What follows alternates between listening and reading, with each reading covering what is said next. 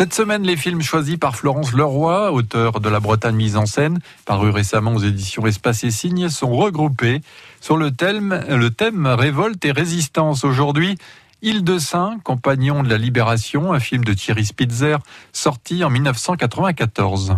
Moi, général de Gaulle, j'entreprends en Angleterre cette tâche nationale.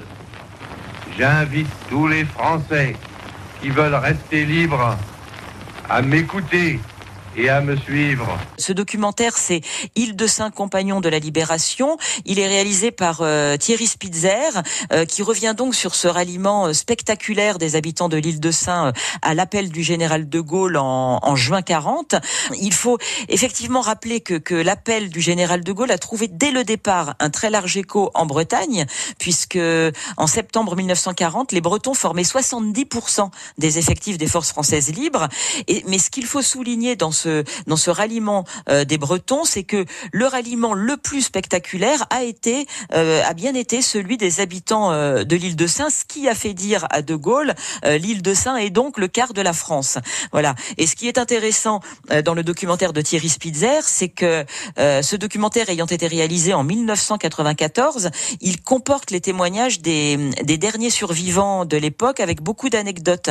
Les anciens résistants qui étaient qui sont partis pour certains à l'âge, il faut quand même se, se, se souvenir de ça, à l'âge de 15-16 ans, euh, qui était très jeune, eh bien ces, ces, ces anciens, ces, ces, anciens résistants se souviennent par exemple euh, de l'unique poste de radio autour duquel toute l'île écoutait la BBC. Ils racontent euh, la débâcle non loin de Brest, non loin de là, à Brest. Ils, ils, racontent les bombardements, le bruit des bombardements. Ils racontent la peur de voir leur île massacrée. Ils se souviennent que c'est le gardien de phare qui les a informés à ce moment-là de l'existence de Radio Londres. Ils se souviennent souviennent de la décision très rapide, presque évidente, euh, de partir sous l'impulsion des anciens, aussi bien du maire que du recteur, et ils se souviennent de la manière avec laquelle, eh bien, euh, tout le monde a préparé à la hâte les bateaux de pêche, et tout le monde est parti quasiment sans rien, avec juste pour certains un peu de pain, un peu de sardines, euh, voilà, pour la route. Ce qui est en fait euh, que j'ai trouvé extrêmement émouvant dans ce documentaire, c'est la manière dont ces très jeunes hommes à l'époque relient aujourd'hui euh, leur engagement à la tradition sénane du secours en mer, à l'évidence qu'il y a à porter secours à ceux qui sont en péril. Et, et pour eux, ils racontent qu'à ce moment-là, en 1940, quand De Gaulle lance son appel, eh bien, le fait de rallier la France libre était pour eux du même ordre. Vive la France, libre, dans l'honneur et dans l'indépendance.